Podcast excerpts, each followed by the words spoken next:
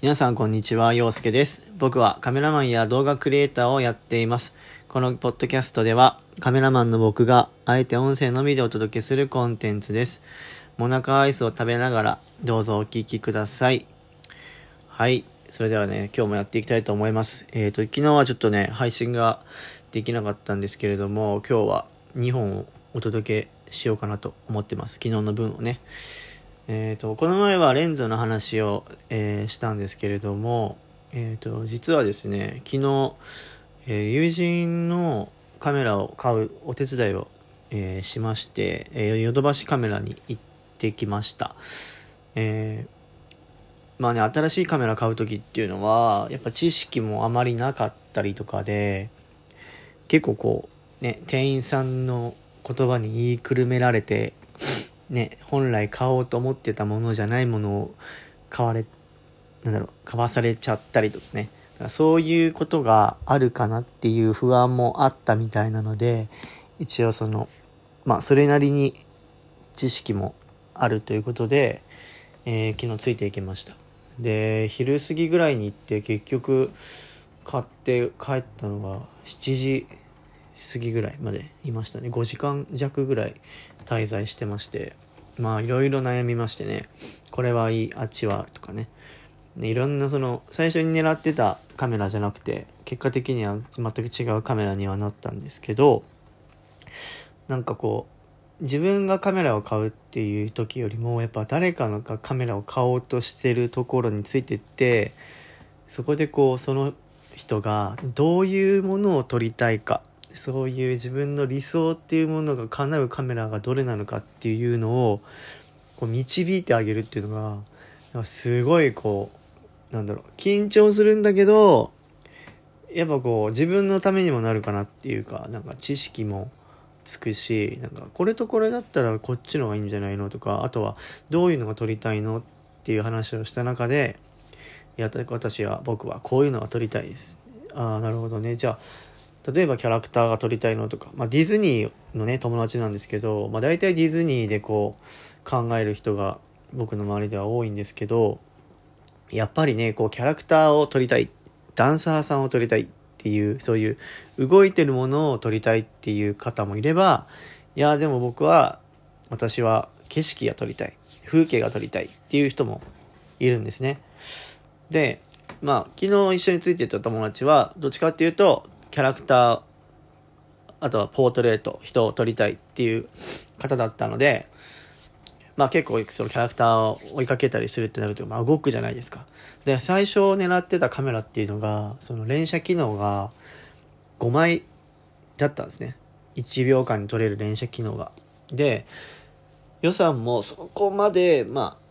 ああるわけではなかったんですけどできる限りこう店員さんにもお願いをしてあの以前に僕がカメラを買った時に担当してくれた方ではないんですけどそのレジを対応してくれた方で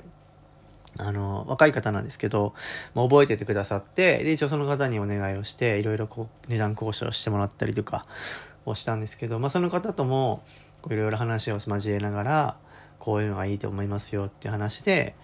結果的に連写機能が多い1個ランクが高いカメラに着地したんですけどでもなんか前にもそのこうあのカメラを使ってたんですけどなんかグレードというかそのスペック的にはあまり変わんなかったんですね前のと。最初に買おうとしてたのが。だからやっぱその変化っていうものがあんまないっていうのもなんかそれもそれでちょっともったいないと思うしで、まあ、今後ねその長期的にカメラをやっていくんであれば、まあ、もしかしたらね欲が出てもっと新しいレンズが欲しいとかもっとフルサイズのボディが欲しいとかってなればねまたこう値段変わってくるんですけどまあとりあえずこう前よりかはいいものを買ってそこの中で多少のやっぱこうレンズとかそれで変化を持たせてカメラを撮りたいって思う気持ちをやっぱ継続させていくことが一番だなっていうふうに思ったのでまあ当初の予算よりはちょっと上がったんですけどでもかなり満足してえーいい買い物ができたっていう形で昨日は終わったんですねでやっぱり今カメラ事業とかっていうのもカメラ事業っていうのも カメラ事業、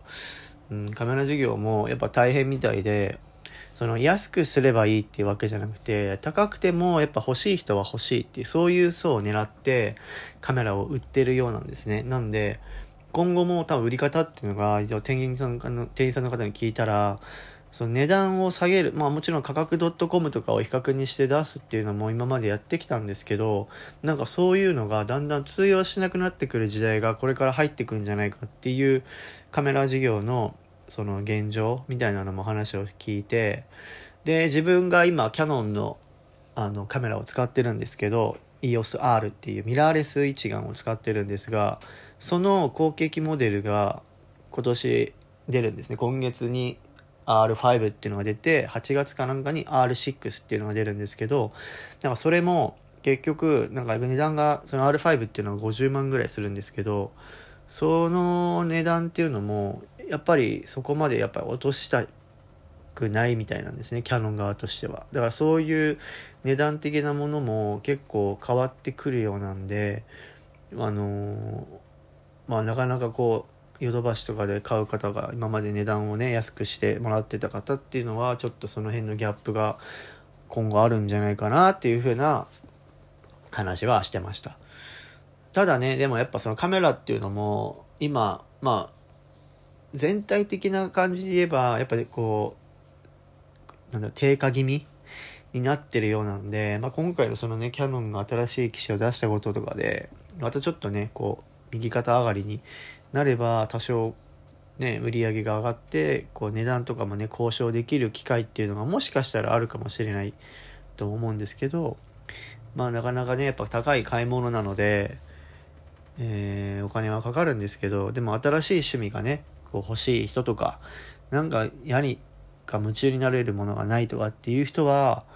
まあその初期投資はかかるんですけどまあ全然体をこうアクティブに動かしたりとかっていうわけじゃなくてただねこうカメラを持ってブラブラしてなんか普通に今普段見ている街並みも違うように見えたりとかね、うん、レンズによって自分が見えないような世界をその写真としてね残せるっていう意味では、まあ、いろんな非現実的なことがねできると思いますし、まあ、ほとんどここで聞いてる方っていうのはまあねディズニーが好きな方とかもいると思うんですけどまあ、ディズニーで写真を撮って歩いてブラブラねなんかするっていうだけでもなんか一人で行くのがちょっとしんどいなっていう人たちでもカメラがあったら全然そんなことないよっていう方も中にはいらっしゃるのでなんかねもしカメラやってみたいなとかちょっと興味はあるんだけど周りにできる人がいないんですっていう人がもしいれば、えー、自分まで、えー、ちょっとね相談があるっていうのであれば全然話聞きますので、えー、ぜひねご相談ください。はい。ということでね、今日はそういったカメラを買おうと思ってカメラを買いに行った方のサポートをしてきましたというお話でした。えー、見てるとね、自分も買いたくなっちゃうんですよね。で、ちなみに昨日、あの、カメラのストラップを、えー、買いました。えー、ピークデザインというメーカーの、えー、かなり万能的なストラップなんですけど、ぜひね、チェックしてみてください。はい。それでは、えー、また皆さんお会いしましょう。バイバイ。